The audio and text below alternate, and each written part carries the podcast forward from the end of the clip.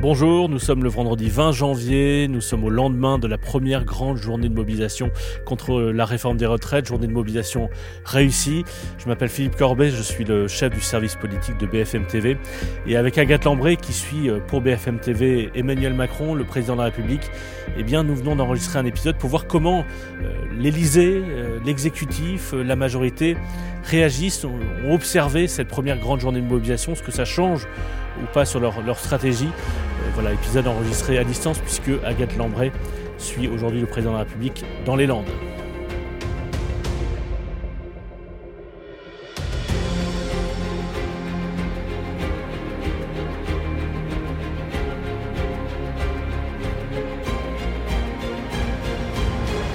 Salut Agathe. Salut Philippe. Tu es où exactement? Alors, je suis sur la base aérienne BA-118 à Mont-de-Marsan. Donc, c'est une base militaire où Emmanuel Macron a présenté ses vœux aux armées euh, ce matin. Et là, en fait, c'est là aussi où mon père a fait son service militaire. Ah, ben voilà. voilà. je, vais refaire cette parenthèse, je vais refaire cette parenthèse parce que c'était plus, plus sérieusement, c'était un moment important. Le président de la République a, dévoilé le, contenu d'une loi de programmation militaire et donc euh, des investissements importants qui vont être euh, menés pour renforcer nos, nos, forces armées dans les prochaines années. C'était un, enjeu important. Exactement, oui, tout à fait. Avec euh, des chiffres, euh, enfin encore plus que, que, la dernière loi de programmation militaire, 413 euh, milliards de, crédits.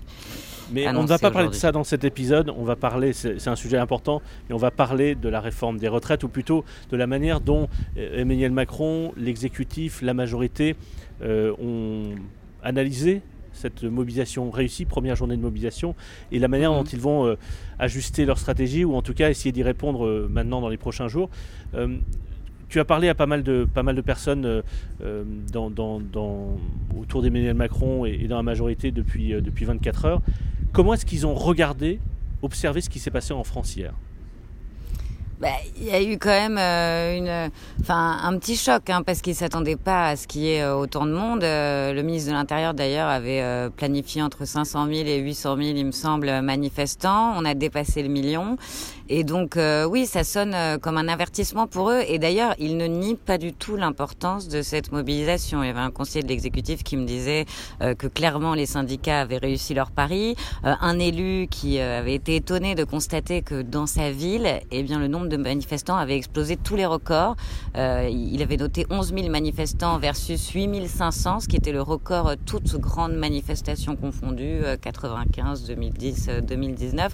Donc euh, voilà, ne nie pas que bah, il y a un rejet de cette réforme et qu'il y a à minima une incompréhension. Enfin, en tout cas, qu'il faut encore convaincre, quoi, que, que ça n'a pas marché pour l'instant.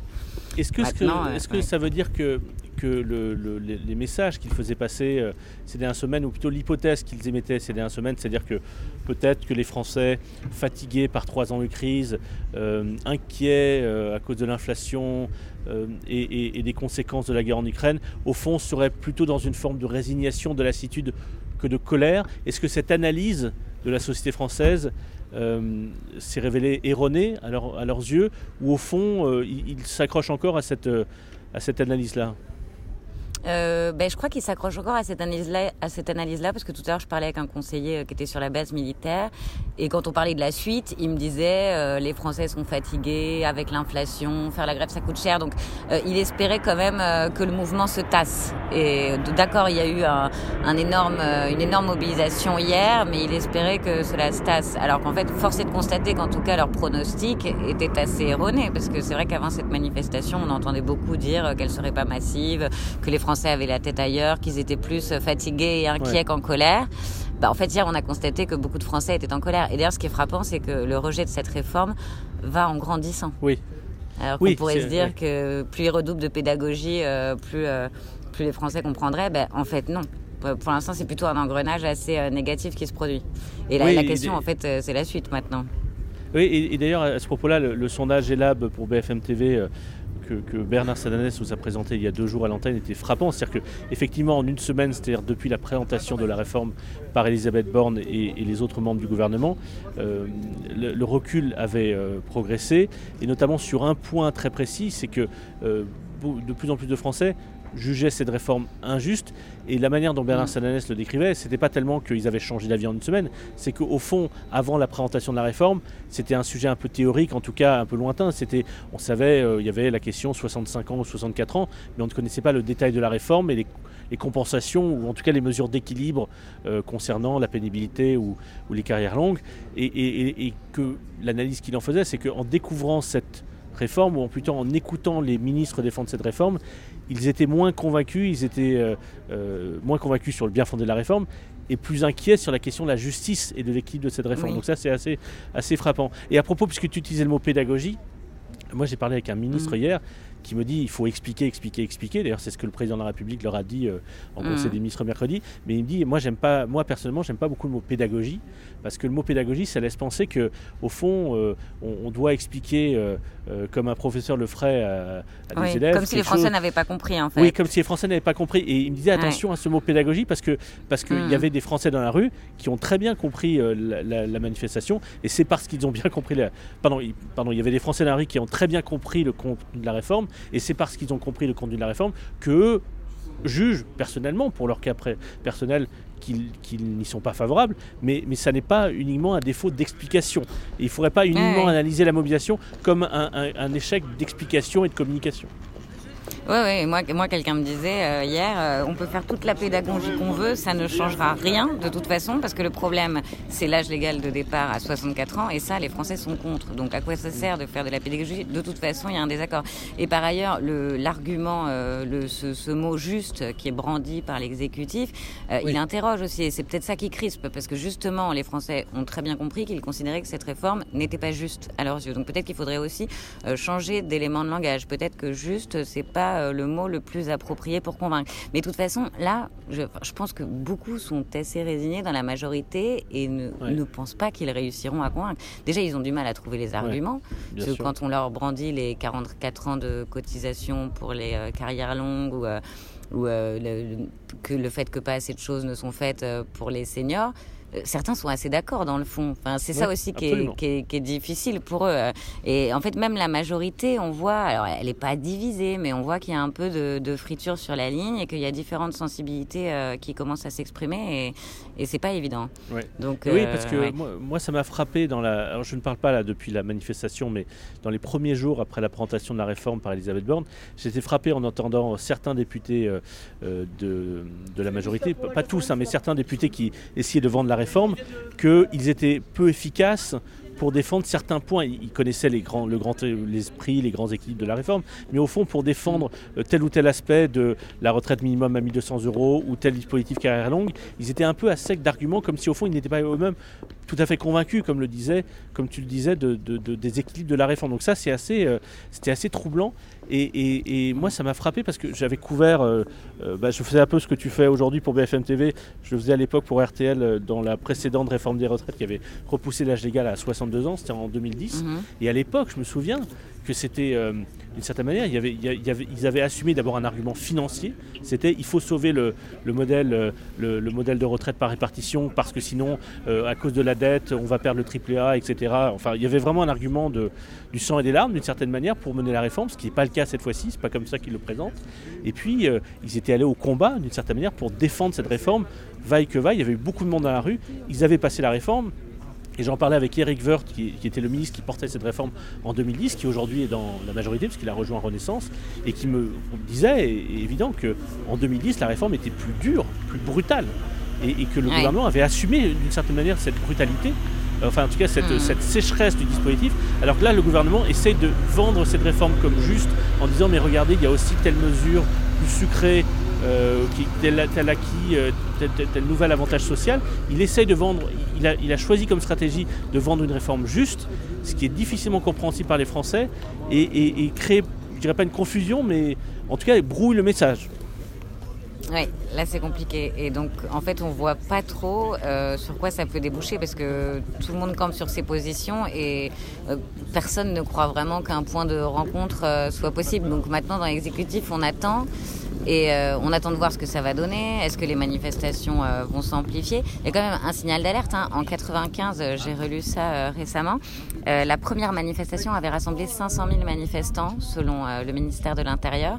Et hier, on était à plus d'un million, selon Beauvau. Donc quand même. Et 95 a fait reculer Alain Juppé. Donc c'est quand même déjà pas de très bon augure.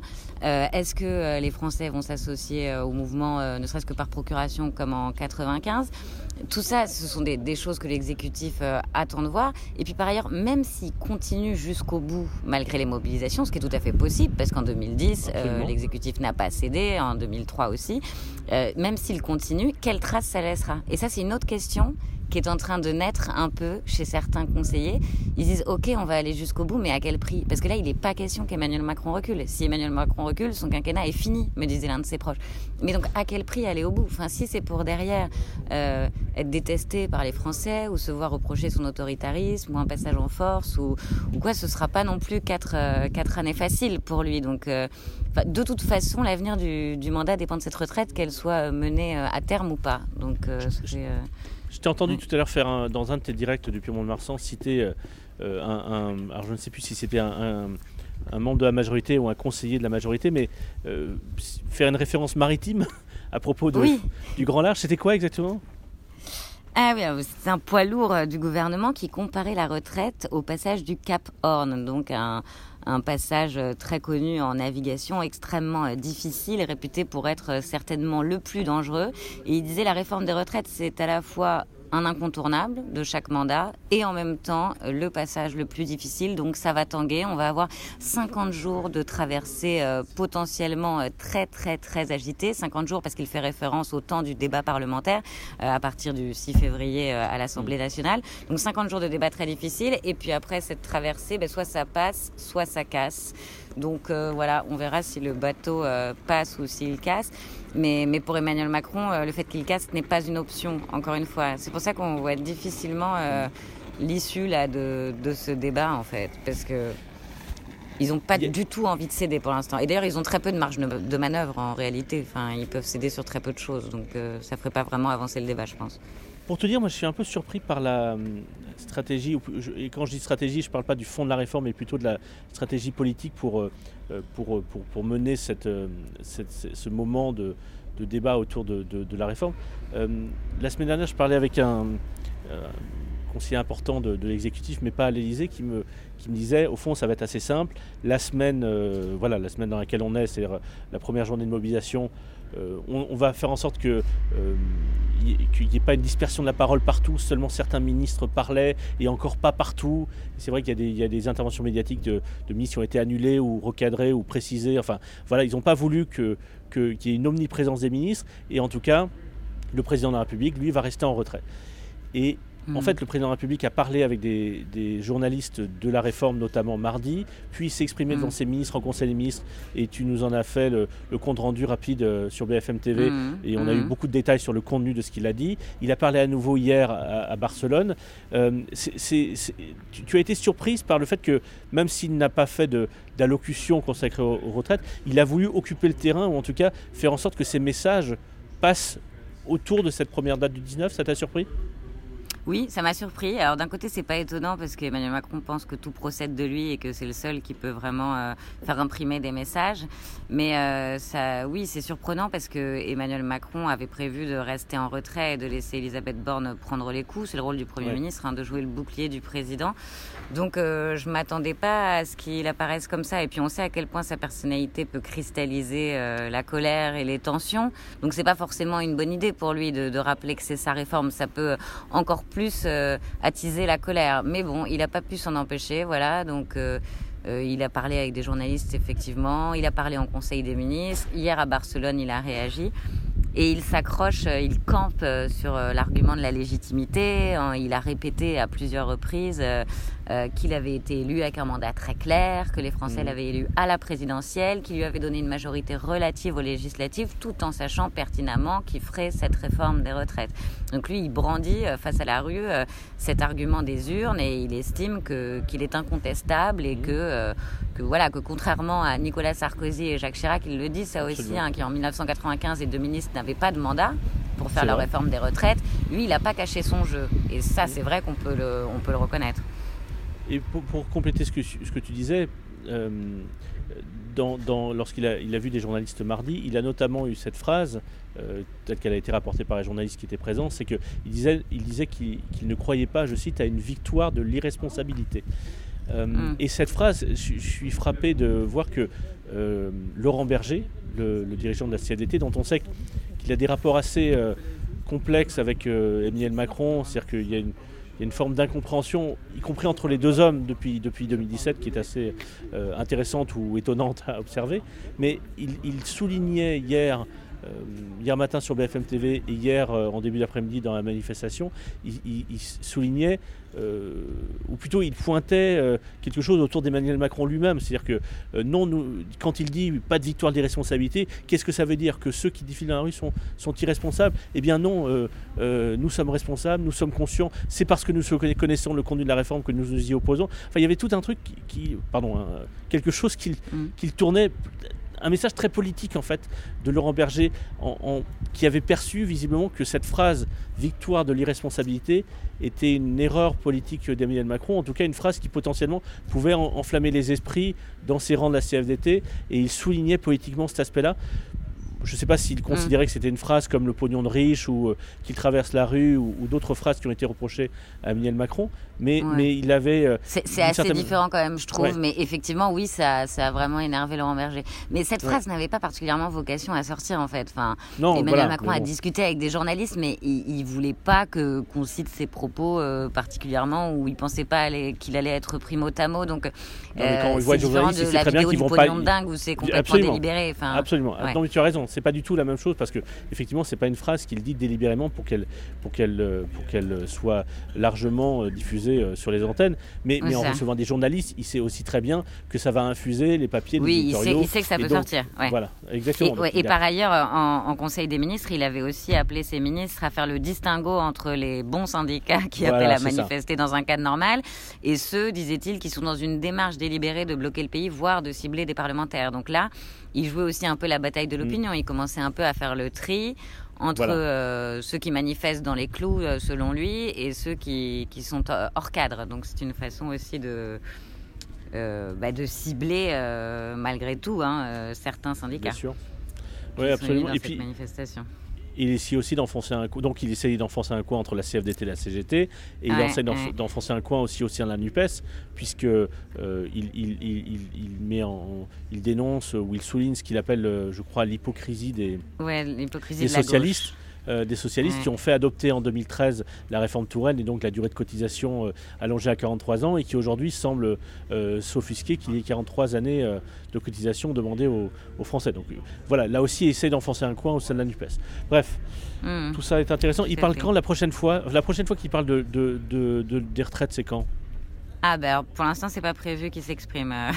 il a été interrogé hier à, Barcelone. et il a répondu et euh, l'un de ses proches me disait que voilà il avait répondu euh, notamment parce qu'il voulait pas euh, qu'on lui reproche de, fuir euh, le débat ou de ne pas assumer euh, sa réforme. Donc il a répondu, c'était une conférence de presse, mais par exemple aujourd'hui il n'y a absolument aucun micro tendu qui est prévu. Après c'est un déplacement sur une base militaire, donc le cadre ne s'y prête pas trop non plus.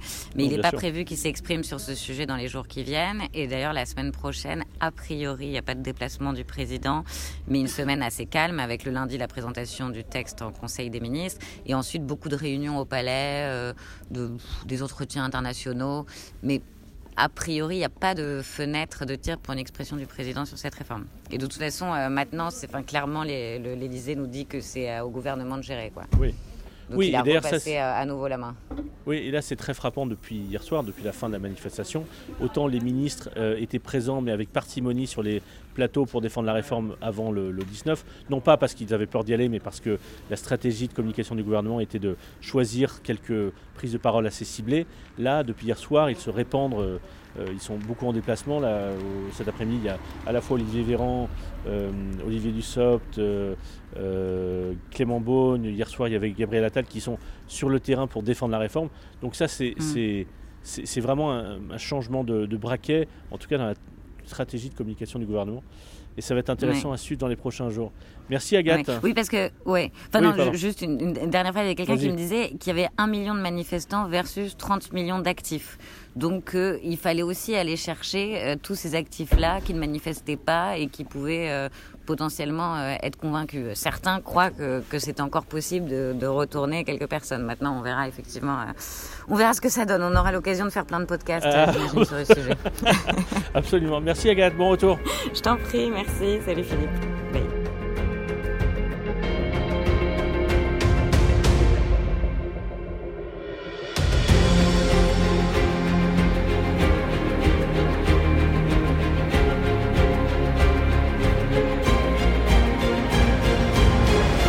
D'avoir suivi cet épisode. Vous pouvez le retrouver sur toutes les plateformes de téléchargement, sur l'appli BFM TV.